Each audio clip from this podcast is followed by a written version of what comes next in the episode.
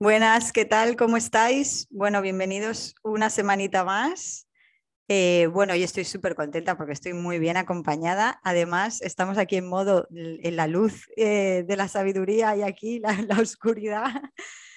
Porque vamos, eh, Marina Díaz, que es la invitada de esta semana, está en Costa Rica, allí son las 3 de la tarde y yo, como sabéis, que estoy en Gales y, bueno, son las 9 de la noche y hemos tenido que cuadrar un poco los horarios para, poder coincidir en, y que nos viniese bien a las dos. Bueno, sabéis que he hablado con Marina Díaz en muchas ocasiones. Ella es psicóloga, me, gustaría que ahora se presentase ella, pero bueno, sabéis que, sobre todo la sigo por el tema de la terapia de aceptación y compromiso, que es algo que a mí pues, me está sirviendo mucho, sobre todo últimamente. Y eh, bueno, le escribí para ver si se unía y nos explicaba un poquito las cosas ella mejor, que lo hace muchísimo mejor que yo, obviamente.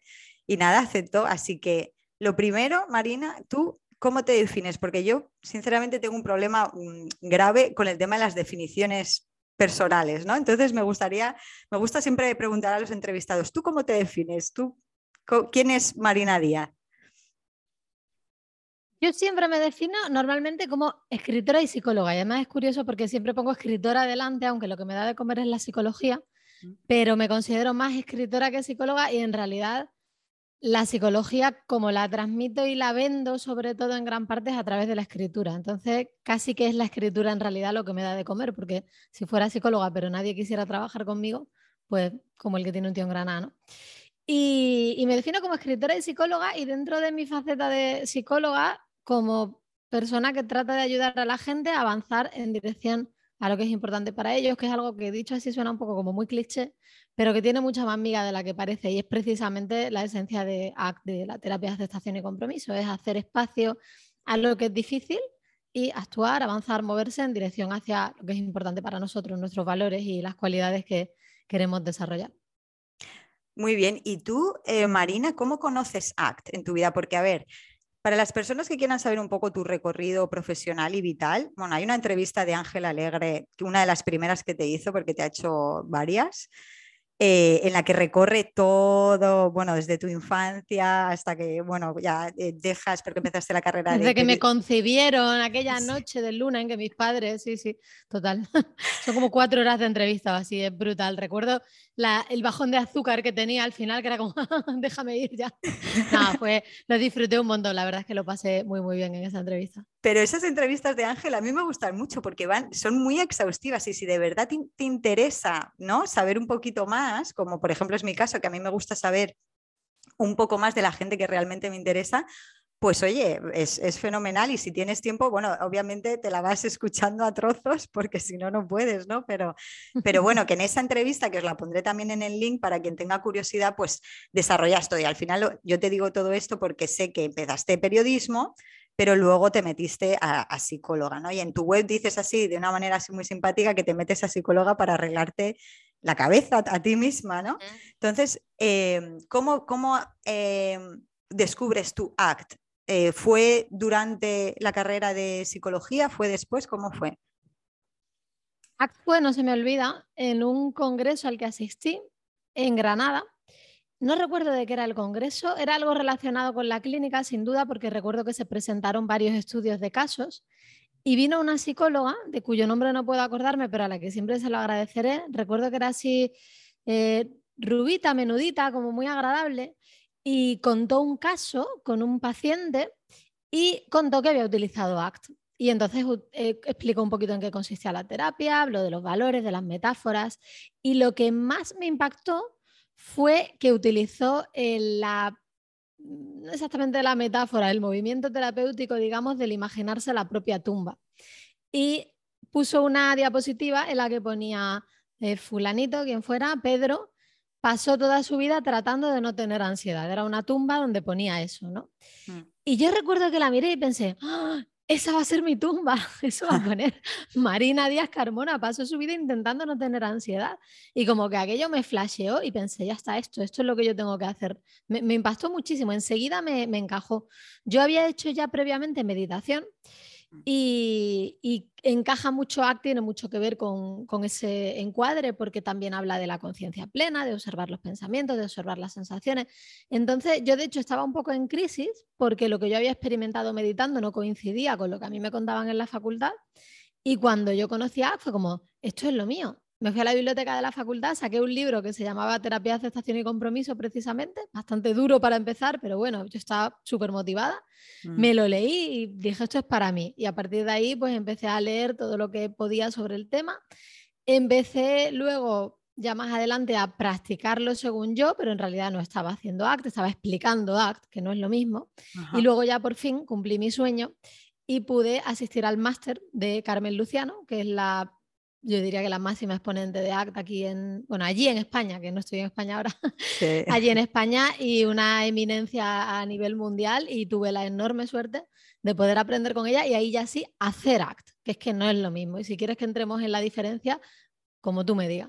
Pues hasta ahí, hasta ahí mi, introducción a la terapia. Sí que te digo que entremos porque, a ver, eh, yo por ejemplo, eh, yo conozco ACT por, por tu curso de Reescríbete, aparte del curso de Reescríbete, por eh, haberme leído el libro de Russ Harris de La trampa de la felicidad, que hace como una, introducción, ¿no? Y también te propone ejercicios y un poco que te da la base, ¿no? O el caramelito de lo que sería ACT. Pero yo, sinceramente, o sea, yo también he hecho cursos de meditación y mindfulness y he hecho... Em, eh, bueno, esa, esa, parte así un poquito, sí, de meditaciones, y yo le veo mucho, mucho parecido, ¿no? Me parece como una, una parte de mindfulness eh, occidental. ¿Sí? Se ha quedado a ver. Sí. te has quedado un poquito congelada. Me, parece que me decías que se parece mindfulness a ACT, ¿no? Sí, sí, que tienen, que yo les veo bastantes mm. similitudes, sí. Sí, a ver, mindfulness es una de las cualidades, de las habilidades que se desarrolla dentro de, de ACT. Y ACT en realidad es una expresión de lo que son las terapias contextuales. Entonces, eh, en realidad no son equivalentes, pero desde luego sí que están muy conectadas, mindfulness y ACT. Y por eso, como te comentaba, a mí me encajó también, porque lo vi claro, dije, esta es la manera de aplicar lo que yo he aprendido meditando a la terapia, porque el problema de la meditación es que no todo el mundo está dispuesto a hacerse, como me hice yo, un curso de 10 días en silencio para aprender a meditar, ¿no? Mm. Y no todo el mundo de primera está dispuesto a sentarse a meditar. Y yo incluso he atravesado larguísimas épocas con gran resistencia a meditar y eso no impide que pueda aprender lo, que pueda aplicar lo aprendido en ACT. Entonces, me pareció que, me daba muchas más herramientas y más eh, margen de acción a la hora de trabajar con mis pacientes. Claro, porque además ACT propone la actuación, o sea, el, hecho de seguir avanzando en el camino, ¿sabes? Que no solamente es quedarte en la difusión de pensamientos y, ya está, ¿no? que va un poco más allá, pero explícanoslo tú, ¿cuál es esa diferencia que tú decías de, pues eso, de verdaderamente hacer ACT? La diferencia está en que tú puedes explicarle a una persona todo lo que tú quieras, el tienes que tienes que, o podrías, te sugiero que aceptes tus pensamientos. Aceptar además es una palabra con mucha amiga también. Carmen siempre nos decía, no digas aceptar de otra cosa, puedes decir, pero al principio cuando empezamos todos decimos, aceptar, aceptar, acepta tus pensamientos, acepta tus sensaciones y actúa y tienes que actuar aunque te sientas mal. Y el paciente te dirá, sí, sí, sí, claro, claro, claro. sí, estoy totalmente de acuerdo.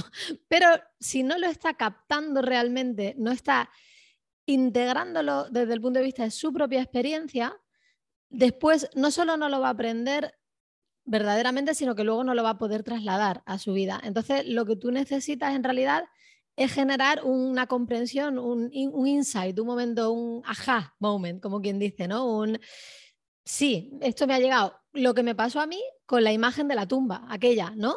Fue, nadie me tuvo que explicar digamos que ahí la explicación teórica habría sido, si estás toda tu vida luchando contra tus emociones y pensamientos, después no vas a vivir una vida plena. Vale, te lo dicen, sí, sí, por un oído te entra, por el otro te sale. Pero mm. ves la tumba y de repente eso conecta contigo desde un punto de vista experiencial y emocional. Y eso es lo que verdaderamente genera cambio. Entonces, tú en sesión no puedes limitarte a explicar, sino que tienes que hacer que la persona experimente. Y eso es mm. difícil, porque explicar es mucho más fácil. A todos nos gusta mucho más el ser educativos y el contar la teoría y demás, pero saber qué decir para que la persona en ese momento haga el clic, eso es muy complicado. Y en ello, en ello estamos, en conseguirlo. Y de hecho ese, ese fue el desafío a la hora de crear Reescríbete, el curso que tú comentas, que era no un curso de diapositivas que te explica las cosas, sino un curso donde tú verdaderamente haces los ejercicios de escritura y mm. tienes ese tipo de, de insight, de, comprensión. No sé si tú como alumna lo experimentaste así, no sé si conseguí mi objetivo, quiero creer que sí. Sí, a ver, lo bueno del curso de Reescríbete a mí, se adapta mucho a mí o a mi manera de ser porque a mí también me gusta mucho escribir y expresarme a través de la escritura, ¿no? Entonces, eh, simplemente el hecho de, de, ponerte a parar, o sea, de pararte a pensar, de ponerte a escribir, ¿sabes? Es cuando te tomas ese tiempo, que no es simplemente pensar en las cosas y tal, sino que te tomas ese tiempo, lo estás escribiendo, además tienes lo de, ejercicios de escritura automática y en el que vuelcas un poco, ¿no? Y entonces sí que es verdad que, los ejercicios son mucho más que lo que tú dices leer o escuchar un audio o lo que sea, ¿no? Yo te, confieso, por ejemplo, el concepto de difusión de pensamientos lo tengo bastante claro y, y, en otras charlas que he escuchado tuyas también lo de identificar a mis aliens también lo tengo bastante claro, ¿no?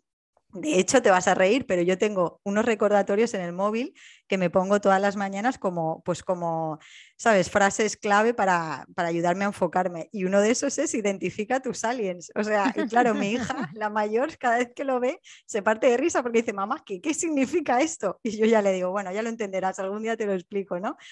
Pero simplemente para mí, ¿eh? Eh, el hecho de, ya, por, por, ejemplo, estar alerta en, eso, en ese sentido, ¿no? Ayuda a, decir, bueno, a lo mejor yo no soy capaz, y además depende del momento de vida, ¿no? No soy capaz 100% de, fusionarme de un pensamiento, pero por lo menos sé que, ya lo que es el concepto de pensamiento, de qué es lenguaje del cerebro, ¿no? Y un poco separarme y poner distancia. Y saber que a pesar de lo que me está diciendo ese pensamiento, yo puedo actuar, ¿no? Porque realmente a mí una de las cosas que más me impactó de ACT, sinceramente, fue eh, realmente entender que tu, eh, cerebro genera pensamientos que no te gustan constantemente y que eso es normal, ¿sabes? Que no es nada raro, ¿no? O sea, que estamos bien de la azotea, no estamos chalados todos. Sí, efectivamente, y es algo que Impresiona mucho porque, claro, el resto de la gente no vamos por ahí, no somos transparentes, no podemos ver lo que otros tienen por dentro y todos hacia afuera mostramos nuestra mejor cara. Y el que me vea dirá, uy, Marina, que lo tiene todo en su sitio, tan tranquila, hablando ahí en el podcast, sonriente. Y a mí se me están pasando por la cabeza pues mil paranoias, como decíamos en mi adolescencia, mil paranoias de, de todo tipo, ¿no? Y desde, pues, ¿qué te digo yo? Esta luz que tengo no me gusta, y me ilumina media cara y me hace muchas arrugas, por ejemplo. ¿Y qué va a pensar la gente? Eso me lo dice a mí ahora, a mi mente, a medida que hablo contigo, ¿qué va a pensar la gente? Si no tengo ni un fondo decente para grabar vídeos, qué imagen más poco profesional, eso a mi mente me lo dice. Y entonces yo qué hago? Pues tengo dos opciones, o le hago caso y te digo, corta la grabación porque no puedo, me paralizo, me bloqueo, o sigo adelante y digo, bueno, con todo esto que me está diciendo mi mente y con la imperfección inherente a ser un humano, voy a seguir adelante y hacer lo que quiero hacer en dirección a quien quiero ser, que en este momento concreto es difundir lo más posible algo que a mí me ha ayudado tantísimo, tantísimo como la terapia de aceptación y compromiso. Qué bueno, es lo de lo que comentabas hace poco en uno de tus newsletters de seguir adelante con la imperfección.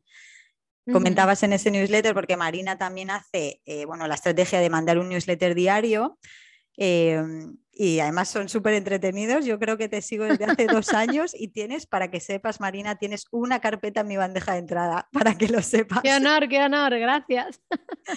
Entonces, lo bueno es que, eh, bueno, contabas en ese newsletter que, que eh, habías tenido un poco un día caótico, que se te habían caído tres o cuatro cosas, que no, estabas llegando a tiempo, pero que aún así habías cumplido, no al 100%, pero un poquito de, esas tres cosas que te habías propuesto y que, oye, que eso, que había que seguir adelante con la imperfección y, ese es un poco el mensaje que trasladabas.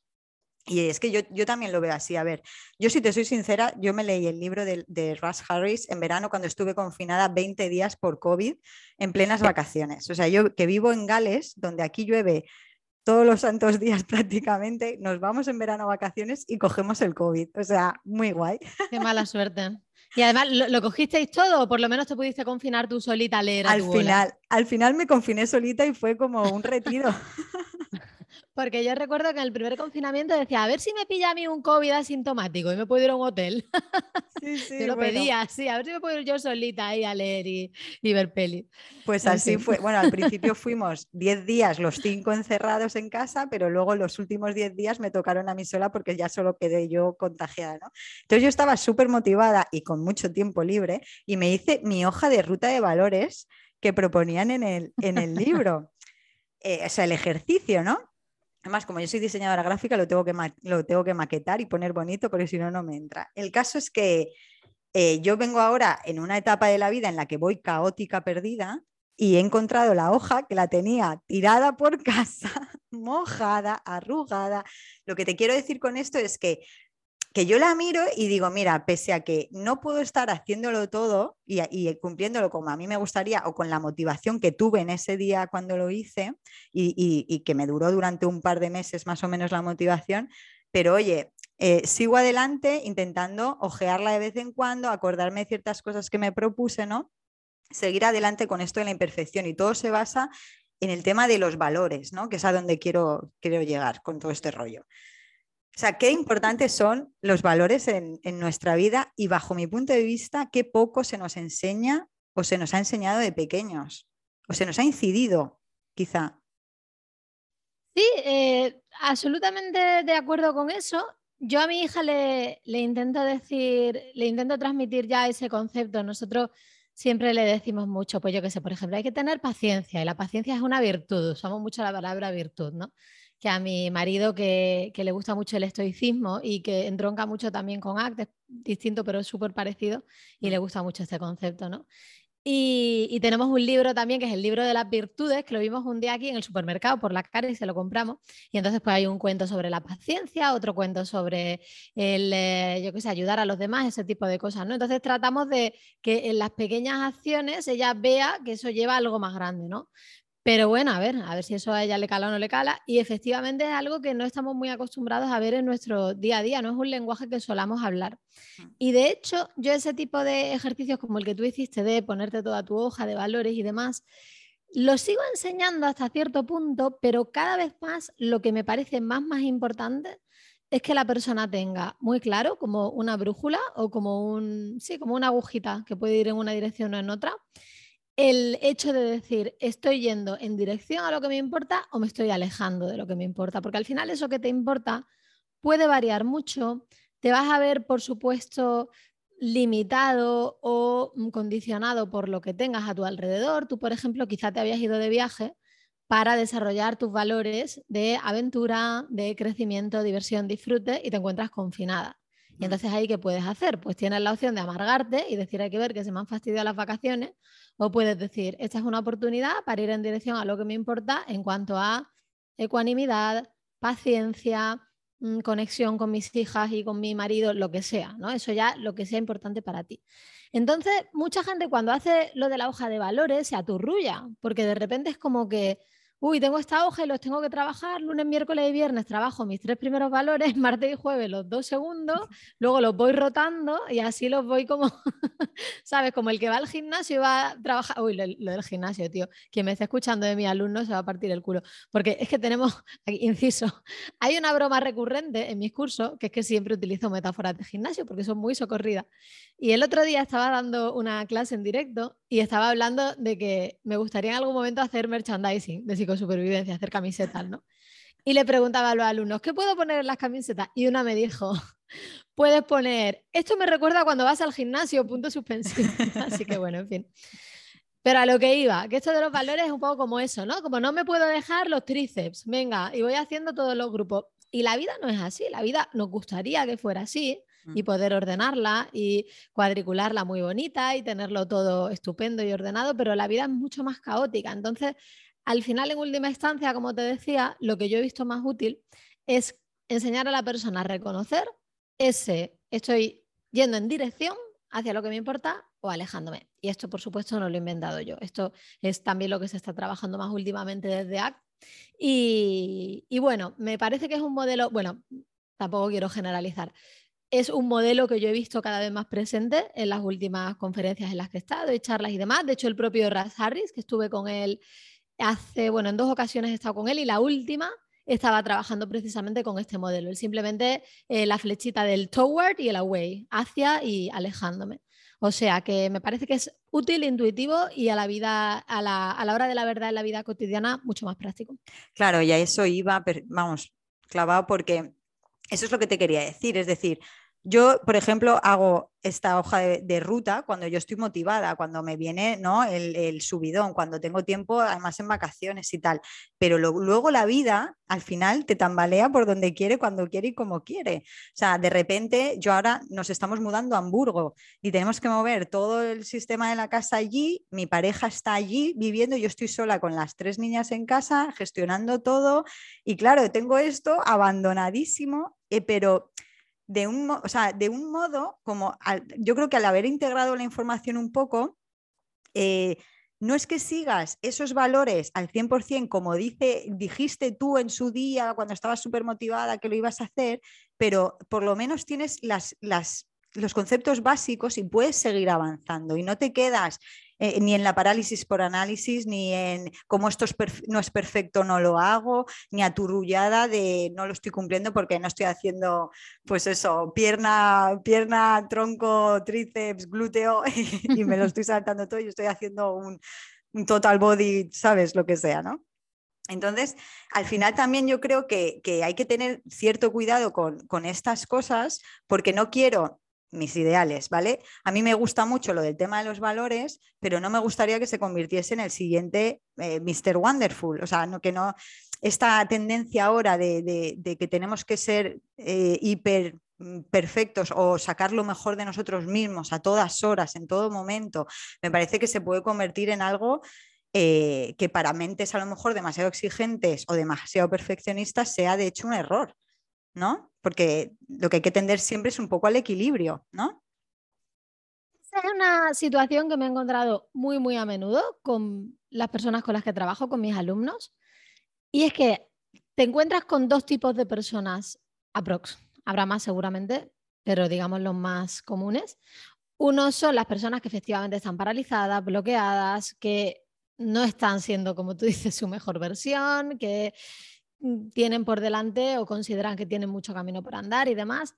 Y luego hay personas que ya han empezado ese camino y ahora en lo que se han metido es en lo que yo llamo la gincana del desarrollo personal, que es me levanto por la mañana y ahora tengo que meditar, hacer yoga, escribir en mi diario de gratitud, ponerme tres metas para el día, darle un abrazo a mi marido, echar un polvo si me da tiempo, estar con mis hijos, luego trabajar dando lo máximo de mí, ser un líder, mm, mm. desarrollar todos mis proyectos, mm, tocar el piano y en fin, y te vuelves loco porque al final tu vida se convierte eso en una gincana donde desde que te levantas hasta que te acuestas es una constante prueba detrás de otra que te da una sensación de agobio de que se te está escapando el tiempo y no sabes a dónde, de que tu vida te levantas por la mañana y ya sabes cómo va a ser tu día. Entonces, yo soy muy partidaria, de las rutinas, a mí me gustan mucho, me sirven, pero claramente, para mí, desde mi punto de vista, hay que encontrar un equilibrio, porque si no corres este riesgo y al final se pierde un poco el sentido, que el sentido es esa sensación de lo que en ACT llamamos vitalidad, esa sensación de la vida me hace ilusión, me gusta la vida. como decía el camarón, enamorado de la vida, aunque a veces duela, ¿no? Y en lugar de eso, lo que tienes es la sensación de ser una niña en el colegio haciendo tus asignaturas, solo que esta vez, en vez de matemática y geografía, son mindfulness, yoga y, eso, y comunicación amable. Entonces, hay que, hay que ver un poquito si te estás yendo para allá y en ese caso retornar a lo más básico, que es el conectar con esa sensación de vitalidad y de propósito. Y esa es otra, ese es otro aspecto de los valores que desde mi punto de vista no se entiende muy bien o no se comunica muy bien, que es que los valores son sentimientos. Los valores no están aquí, están aquí, en el, corazón. A quien no lo vea, no están en la cabeza, están en el corazón. Mm. Si tu valor no te transmite esa sensación de propósito, de placer, de, de amor hacia la vida, entonces no es tu valor. Puede ser un debería, puede ser algo que te ha inculcado la sociedad o tu familia o quien sea, pero no lo es. Y hay que tener mucho cuidado porque uno se puede quedar meses y años atrapado en creerse que está actuando en dirección hacia tus valores y en realidad estás atascado en una regla mental de lo que deberías hacer y eres desdichado, infeliz, en el mal sentido de la palabra, no en el sentido act de no perseguir, como dice Raz Harris, ¿no? la trampa de la felicidad y de hacer espacio a la incomodidad, sino en el sentido de estar carente de vitalidad, falto de propósito y, metido en una rigidez. Lo que pasa es que esta vez es una rigidez de otro tipo. Es supuestamente una rigidez basada en valores, pero no deja de ser disfuncional o poco útil. Totalmente. Vamos, la, el ejemplo que has puesto de lo de las asignaturas del colegio es buenísimo.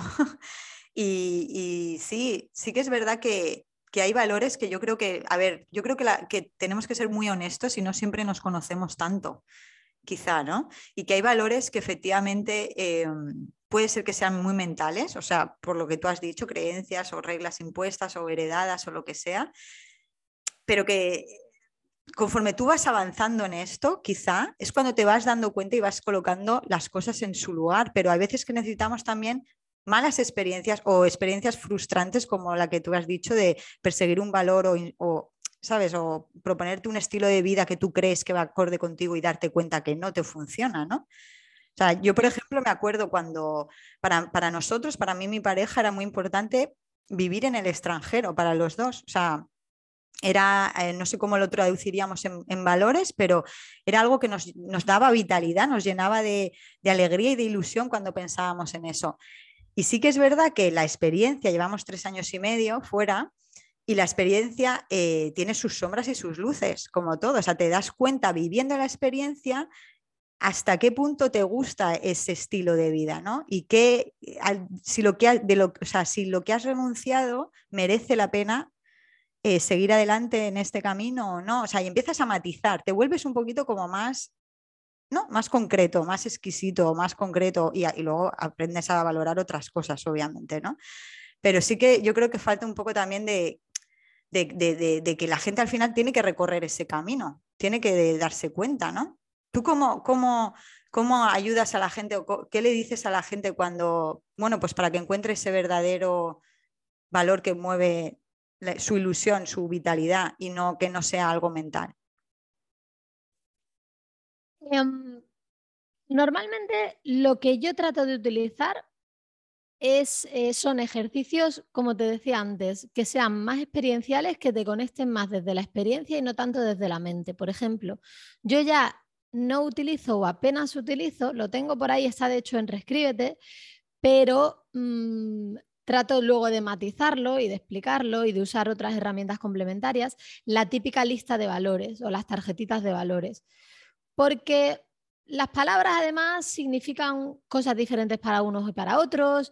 Mm, las palabras relacionadas con valores suenan muchas veces como eso, muy abstractas, muy áridas, ¿no? El valor de la, eh, yo qué sé, la responsabilidad o el valor de la mm, perseverancia, ¿no?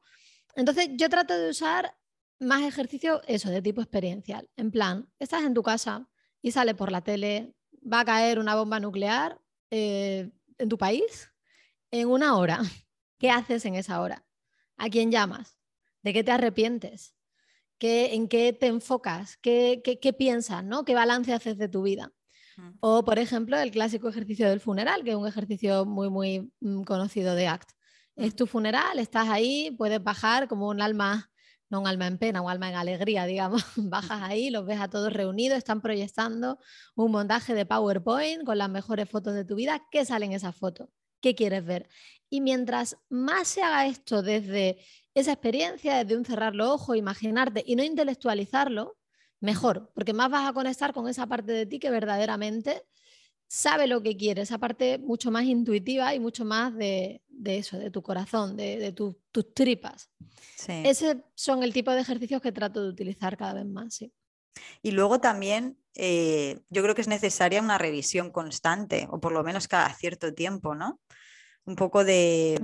También esto quizá va en conexión con lo que tú decías de ver la brújula, si estoy yendo hacia adelante o, no. O sea, si estoy yendo en, dirección, en la dirección que a mí me gustaría o no, ¿no? Eh, pero ir revisando. Efectivamente. Un poco... Mm, eso. Sí, sí, disculpa que sí, no sé si, has terminado, que te he interrumpido. No, no, no, eso, que, que, que efectivamente, que como que hay que ir revisando porque van las, las, cosas van cambiando. O sea, al final tú puedes además estar centrado en una temporada, en una cosa que, que te hace especial ilusión y estás ahí, pues yo qué sé, conectar más con tu familia y entonces pues llamas a miembros de tu familia cada X tiempo, estás como más, más en eso, pero de repente pues oye, aparece otra cosa que, que, que bueno, que, que hace que lo otro baje un poco de intensidad para irte, ¿no? A abordar otro tema. Efectivamente, y en ese caso, en mi opinión, lo primero que hay que hacer es mm, gestionar la expectativa de a dónde quieres llegar.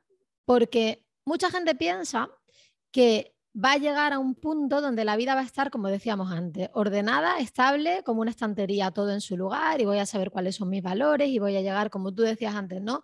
Voy a vivir en el sitio que me gusta, tener la familia que quiero, la pareja que quiero, el trabajo que quiero, y todo va, todas las piezas van a caer en su sitio. Pero eso nunca sucede. Siempre viene algo que nos lo descoloca y además incluso cuando colocamos las piezas, eso es como hacer puzzles. A mi hija le encanta hacer puzzles. Mm, así últimamente además ha descubierto, porque antes le gustaban, pero mm, ponía la pieza y no, no se daba cuenta, empezaba a probarlo sin orden ni concierto. Ahora ha descubierto que tiene primero que mirar y mm. mirar la pieza y luego colocarla. ¿eh? Ha sido como muy mágico ese, ese breakthrough que ha hecho, ¿no? ese avance. Y en realidad los puzzles, cuando tú terminas un puzzle, ¿qué haces? Lo miras. Lo miras y después. Lo destruyes otra vez, ¿no? O bien. ¿Lo marcas? no lo sé. O buscas otro de más piezas, ¿no? Ah, bueno, o, sí, o mm. buscas otro, claro. O buscas otro de más piezas, más difícil, porque cada vez te va apeteciendo más. En tu caso, por ejemplo, por lo que me cuentas, parecería que has resuelto, entre comillas, ese puzzle de irte al extranjero y ahora estás, pues como tú dices, matizando, ¿no? Y ahora me quiero ir a otro sitio. O ahora... Y, eso es lo que nos hace humanos, ese deseo de crear puzzles y resolverlos, crearnos problemas donde antes no lo había. Al final, ¿qué son los hijos? Un hijo es un problema donde antes no había ninguno. Tú y yo lo sabemos. Y sin embargo, en esa resolución de, de problema o en ese, o en ese esa sí, resolución de puzzles, esos desafíos que nos marcamos para nosotros mismos, es donde encontramos nuestra humanidad y nuestro sentido de propósito. Entonces, eso me parece fundamental aclararlo para que la gente no piense que los valores van a ser como un análisis de sangre o de ADN que te van a decir así, así, así, y cuando esto lo resuelva, ¡pum! Ya ni vas a sentir ni vas a padecer, porque entonces lo que te va a pasar es que estarás muerto. Mientras seas un humano, vas a seguir teniendo deseos y pasiones y anhelos y desafíos y de todo, ¿no? Entonces, al final, lo que quieres es esa, esa brújula de la que hablábamos, ¿no? Ese poder conectar en el presente, con qué te da sentido de propósito y de la manera más presente e inmediata posible, en el sentido de que, mm, si, a ver, a ver cómo, cómo matizo yo esto. Por una parte está muy bien hacer eso que comentabas tú, ¿no? De un día me siento y analizo y hago mi hoja de valores y demás, ¿no? Ahí te estarías poniendo, digamos, un poco a vista de pájaro, estarías tomando perspectiva. Mm. Por otra parte, van a llegar momentos de tu día a día en los que se desata el caos o en los que te olvidas de la hoja y aún así necesitas ahí o te puede venir muy bien una herramienta que a ti te permita en el aquí y el ahora voy a conectar con lo que es importante para mí. Y para eso tienes que haber identificado ese sentido de propósito, tienes que haber identificado lo que a ti en tus tripas te hace sentir vital y poder traerlo a la aquí ahora en el momento. Entonces, encontrar ese equilibrio, ¿no? Te pongo otro ejemplo. Pues yo ayer por la mañana fue gracioso porque me senté a meditar. Ahora estoy en una fase de mi vida en que medito. Llevaba años literalmente sin meditar. Sin meditar mucho, quiero decir. Ahora estoy en una fase de meditación. Me por ahí. Espero mm, perseverar porque me sienta bien. Me levanto por la mañana, me siento a meditar ahí y meditar, en teoría, tienes que tratar de concentrarte y dejar pasar los pensamientos y demás, pero cuando estás sentado una hora meditando, pues tu mente piensa al final, porque las mentes piensan, ¿no? Y mi mente estaba pensando, bueno, ¿qué voy a hacer? A ver, he terminado esto, ahora me voy a poner, voy a escribir la newsletter, voy a bla, luego voy a ir al gimnasio, luego no sé qué, voy a trabajar, tal, bla, bla. Toda mi mañana mi mente me la iba planeando, ¿no? Me despierto, abro la puerta de mi habitación, inmediatamente mi hija me huele, se despierta y empieza a toser a toser y a moquear. Y yo, la madre que me parió. y en ese momento ya sabes que no la puedes llevar al colegio, porque además ahora en cuanto te tose un mínimo te la traen de vuelta, ¿no? Mm. Y todo lo que se supone que todos esos planes que había hecho tu mente tan maravilloso, pues ahora ya no están ahí. No están ahí. Entonces tienes dos opciones. O te amargas y dices, hay que ver, que no da tiempo, ¿qué tal? O te preguntas, bueno, ¿cómo puedo yo en estas cartas que me ha sacado la vida en este momento conectar con lo que es importante? Pues nada, cogí a mi hija, me senté a jugar un rato con ella, luego nos pusimos a hacer el desayuno juntas, luego pues yo qué sé, también le, le, pegaría un grito en un momento porque soy una madre muy poco Montessori, bueno, un grito no, intento no gritar, pero un, Alana, que toca hacerme el desayuno, que tengo hambre. Eso sucedió, desde luego. Pero por lo menos tienes ahí esa brújula, ¿no? De decir, bueno, hay otras cosas que son importantes para mí, no solo lo que había planeado, sino conectar con ella, por ejemplo, yo en ese momento también, como venía de meditar además y estaba como en fase iluminada por una vez en la vida, entonces tenía también como muy presente la ecuanimidad, que es uno de los valores que se cultivan dentro de la meditación vipassana. De lo, ellos tienen 10 paramis, 10, eh, ¿cómo, ¿cómo se llaman los paramis en español? Bueno, sería eso, como eh, tienen un nombre, pero no me sale ahora, ya me saldrá. Como las virtudes, los valores en realidad, ¿no? Y uno de ellos es la ecuanimidad. Entonces yo pensé, pues mira, esta es una manera muy buena de cultivar mi ecuanimidad y aunque se haya levantado a las 6 de la mañana tosiendo, pues yo mantener este estado, porque estar ecuánime sentado en tu cama meditando es relativamente fácil. Estar ecuánime con tu hija de, de tres años enferma es más difícil. Entonces, así yo le di sentido a esa mañana sin necesidad de que encajara con mis planes de mis valores super guay. Y, bueno, pues lo mejor que pude, pero sin duda la experiencia de esa mañana quiero creer que fue más, más vital y más gratificante y mejor para las dos que el haberme quedado amargada porque ahora no podía hacer lo que, lo que yo había planeado.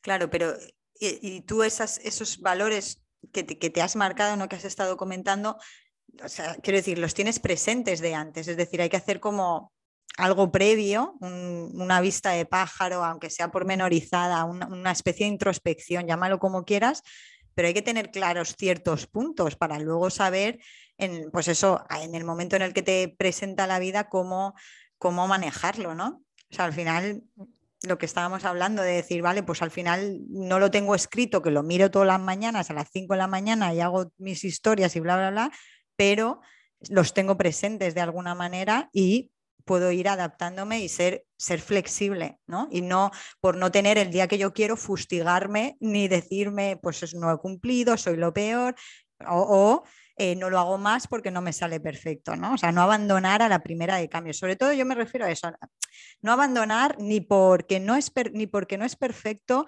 ni porque por dos días no lo has hecho o, ¿sabes? O no te ha salido del todo bien, sino seguir un poco, seguir adelante con la imperfección y seguir adelante, pero tener ese estudio previo, introspección previa, ¿no? Para tener un poco una guía.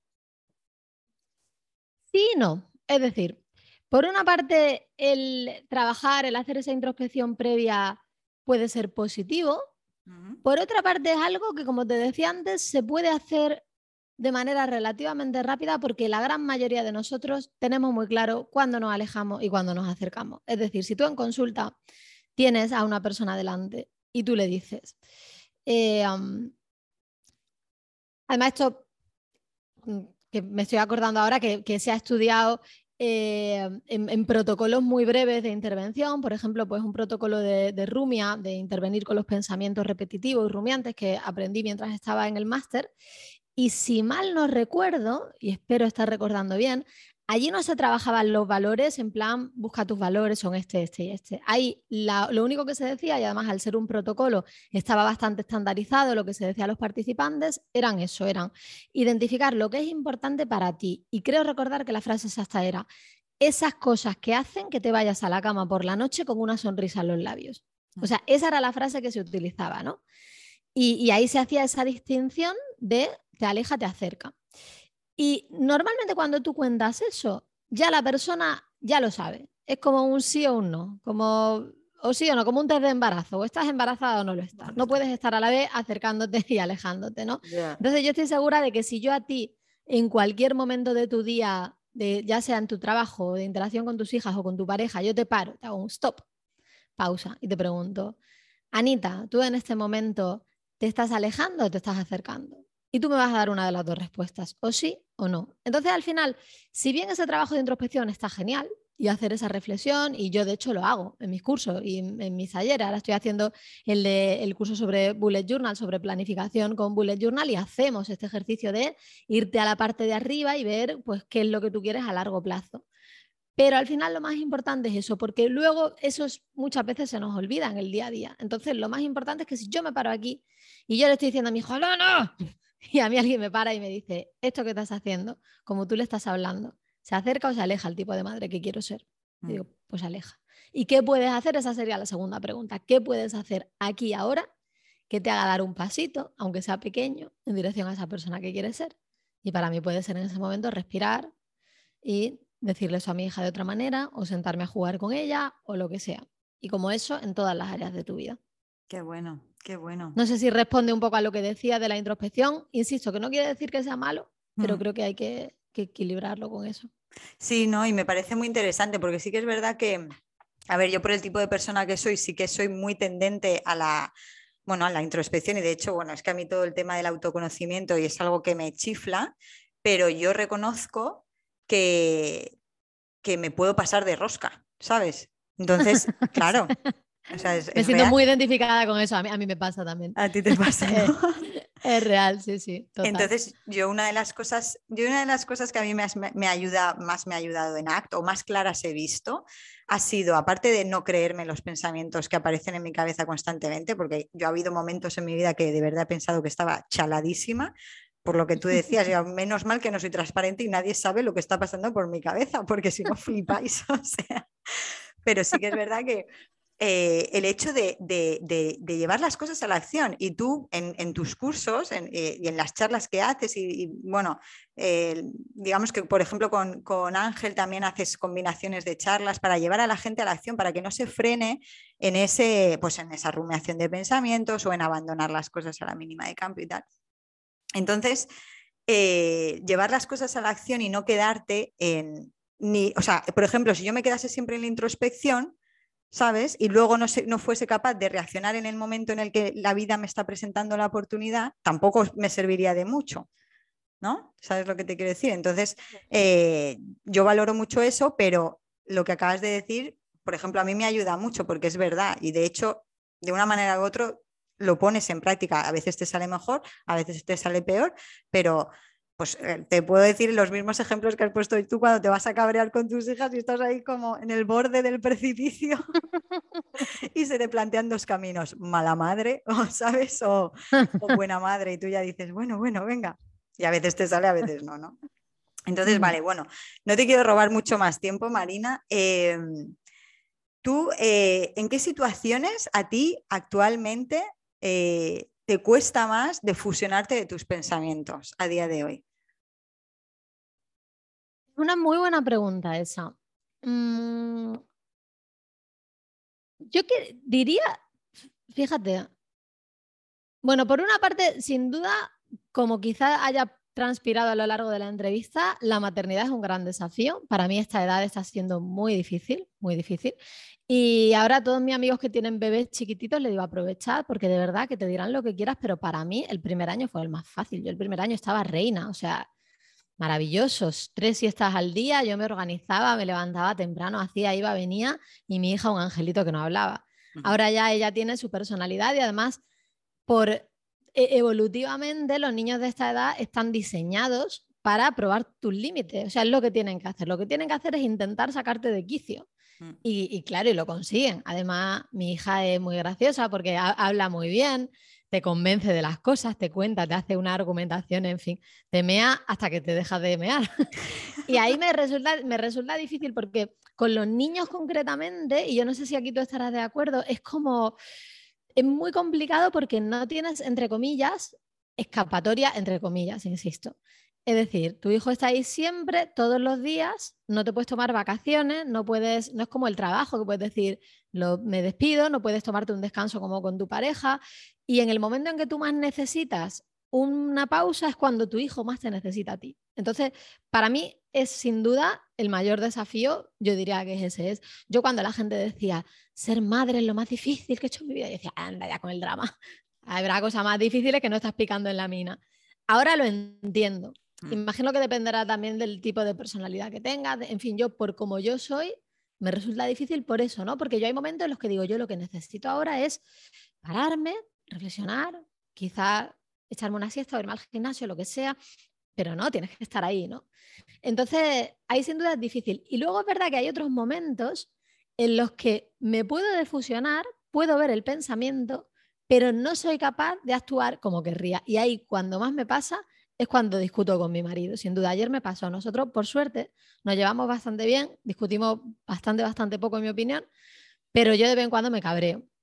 Y hay momentos en los que yo estoy ahí, estoy viendo mi cabreo desde fuera, estoy viendo mis pensamientos y pensando y viendo cuál es la alternativa y lo que yo tendría que decir para ser el tipo de mujer o de esposa que quiero ser, pero digo que no, de esposa, si es que Pablo dice esposa, como le argentino, mi esposa.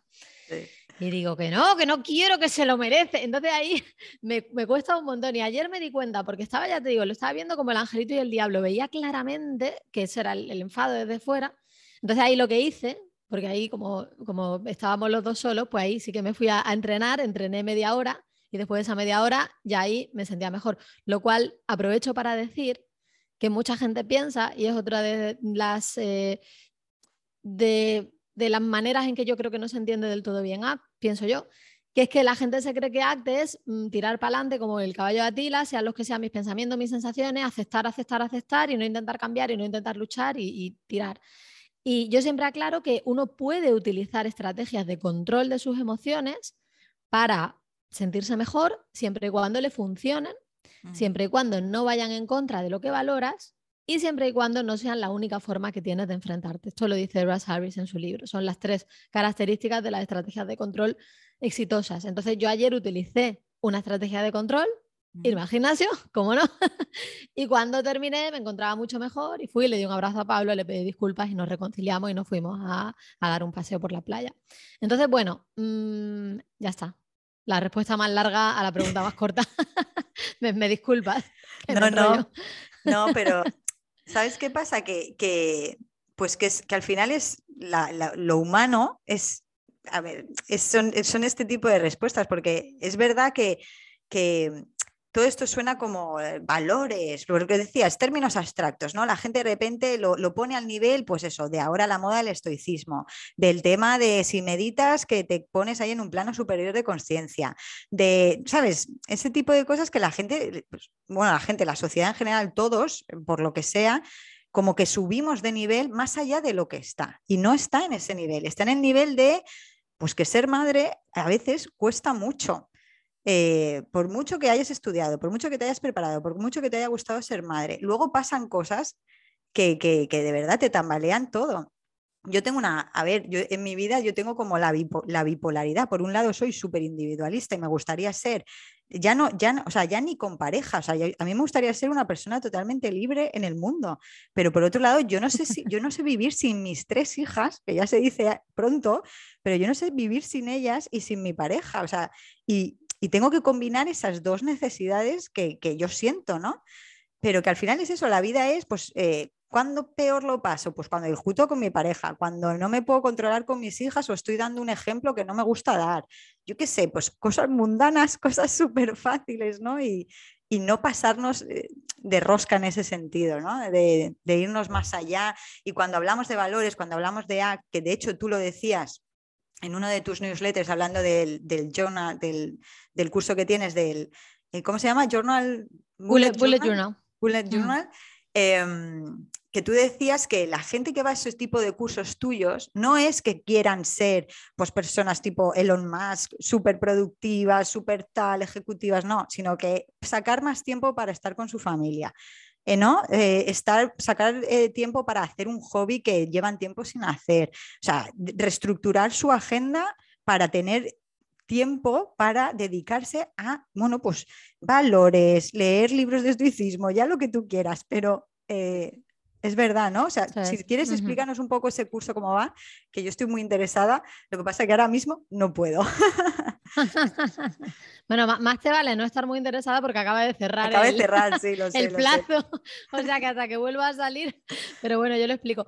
Eh, a ver, el sistema de Bullet Journal lo creó un diseñador de Estados Unidos que se llama Ryder Carroll y es un sistema mm, relativamente sencillo de apuntar en papel, en una agenda de papel. Y tuvo muchísimo éxito porque es muy sencillo pero muy potente. Yo lo empecé a usar en 2018, justo antes de que naciera mi hija, pero al principio no lo terminaba de pillar del todo bien y había cosas que me parecía que no, que bueno, que no me terminaban de encajar y lo dejé. Y luego ya cuando lo recuperé y puse en su sitio esas piececitas que me faltaban y lo combiné también con lo que yo sé de ACT y de valores y de orientar tu vida hacia ellos y de la acción comprometida y todas estas cosas, me sirvió muchísimo y me ha cambiado la vida, me ha convertido en una persona mucho más centrada y organizada en el buen sentido, como tú dices, para seguir haciendo esas pequeñas cosas y para seguir sintiéndome yo, a pesar de, tener a mi hija y del trabajo y de todo, ¿no?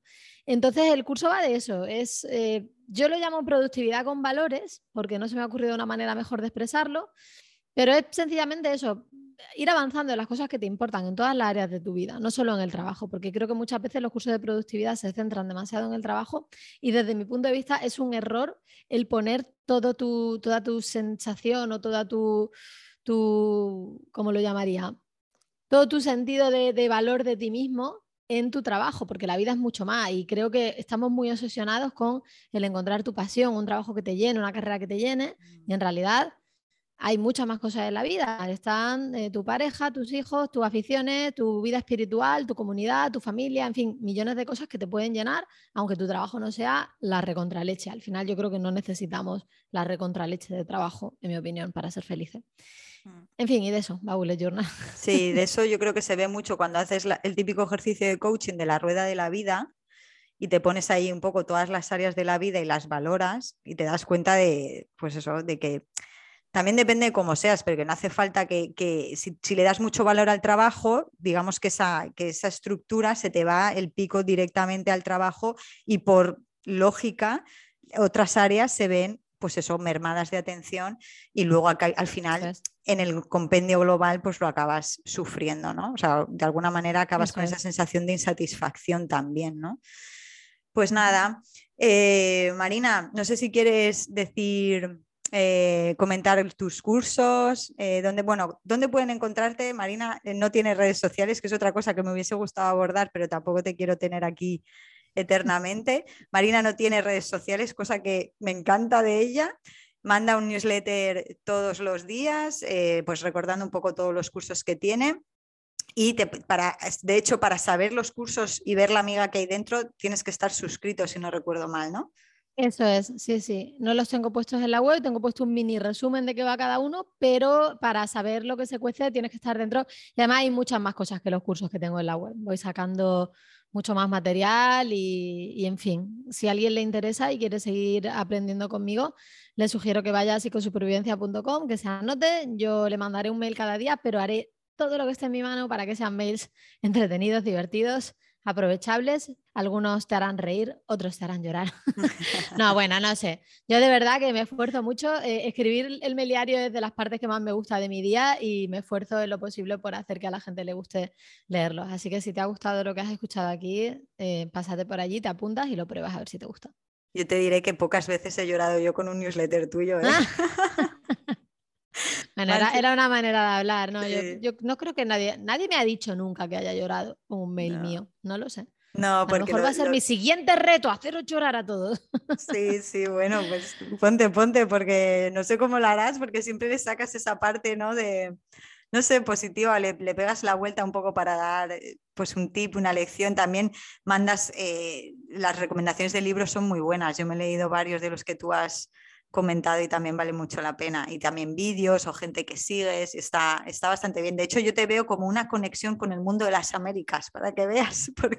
sí, eh, sí, yo soy muy, muy sí. América, Estados Sí, sí, es verdad, estoy muy conectada con la cultura de Estados Unidos por, yo qué sé, por la literatura que he leído, por mi, mi chico que también ha vivido mucho allí, ha trabajado allí. Al final, yo que sé, a partir de cierto momento, sobre todo cuando me empecé a meter en lo de los blogs, eh, lo que leía y miraba era todo de, Estados Unidos, porque claro, ellos siempre van un poquito por delante y entonces pues para estar a la vanguardia yo siempre me voy a la información que está en inglés, la verdad. A ver, como toda la vida, habrá cosas en las que no, pero en mi opinión en general, pues va todo por delante. En el mundo de los blogs, pues iban varios años por delante de nosotros. Entonces eso a mí me, me ayudó sobre todo al principio a posicionarme relativamente rápido. Total, que acabo leyéndolo todo en inglés, la verdad. Pero bueno, no sé. No, está muy bien, está muy bien. Se además se nota, ¿eh? Se nota. Pues muchas gracias Marina por estar aquí y, nada, te seguiré leyendo y espero que a la gente que lo haya escuchado pues que le guste, que si no conocían ACT pues que lo conozcan un poquito más, a ver si les puede ayudar en algo. Y nada, ahí lo dejamos. Muchas gracias Marina. Muchas gracias a ti por invitarme, un abrazo fuerte. Chao.